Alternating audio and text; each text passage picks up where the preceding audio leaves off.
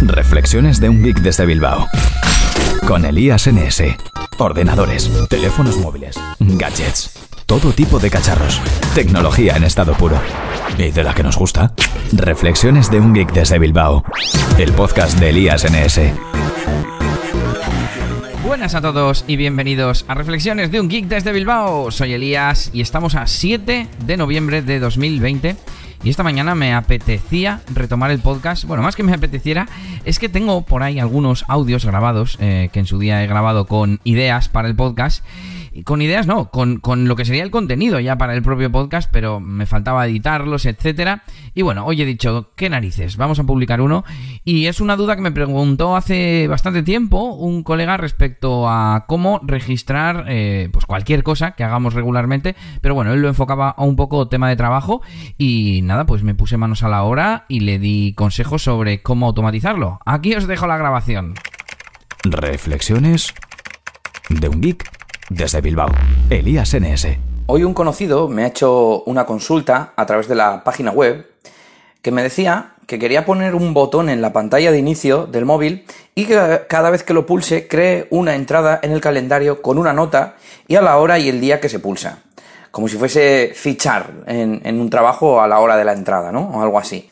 Dice, también se me había ocurrido hacerlo con un token NFC, me he imaginado que se refiere a pasar el teléfono por una de estas etiquetas NFC y que desde ahí se active. Así que le he dicho que se me ocurría que utilizara algún servicio de automatización de recetas, ¿no? Tipo If This Then That. Por ejemplo, en IFTTT, en If This Then That, hay un disparador, un trigger, que se llama botón y que te permite eh, añadir un widget, por ejemplo, si te instalas la aplicación en Android, un widget que es el botón, ¿no? Entonces, eh, en ese momento te pide qué receta de las que tú has puesto que tengan botón es la que quieres añadir a ese widget, ¿no? Entonces te podrías hacer una receta en If This Then That que, que al pulsar el botón ejecute la receta. Y de esa forma, pues se registraría el evento en, en Google Calendar. Lo malo que tiene esta opción es que si quieres cambiar la nota cada vez, mm, por ejemplo, para el registro del trabajo no te haría falta, pero si es yo que sé, que tienes que apuntar alguna cosa en plan registro como si fuese un diario, pues esto ya no te sirve porque no te pregunta ninguna nota, ¿no? Así que le he dicho que quizás podría mirar en servicios más avanzados como Zapier o, Integromat. Luego se me ha ocurrido hacerlo con alguna aplicación de notas tipo, eh, yo que sé, pues Google Keep o Google Task o alguna que tuviese integración con Calendar o, bueno, yo seguía pensando en realidad en automatizaciones. Pero bueno, por ejemplo, Trello que yo la tengo instalada en el teléfono para gestionar sobre todo las cosas como mi compañero Yannick García, eh, las cosas como el podcast de negocios y WordPress que hacemos, tiene un widget que es un botón de uno por uno, sencillito, que te permite acceder a, una creación rápida de una tarjeta o de una nota, como lo quieras llamar. Y Trello está en todos estos servicios, ¿no? Ifdisdenda, Zapier, Integromat, y desde ahí ya sería muy fácil detectar una nueva tarjeta en el tablero de Trello y a partir de ahí crear el evento en Google Calendar.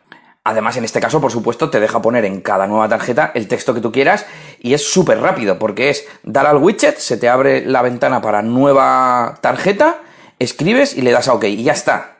De hecho, le he hecho una pequeña prueba porque yo pensé que era algo así lo que él quería y se lo he mandado en vídeo, así que igual os lo dejo en las notas del episodio también, el enlace a los vídeos.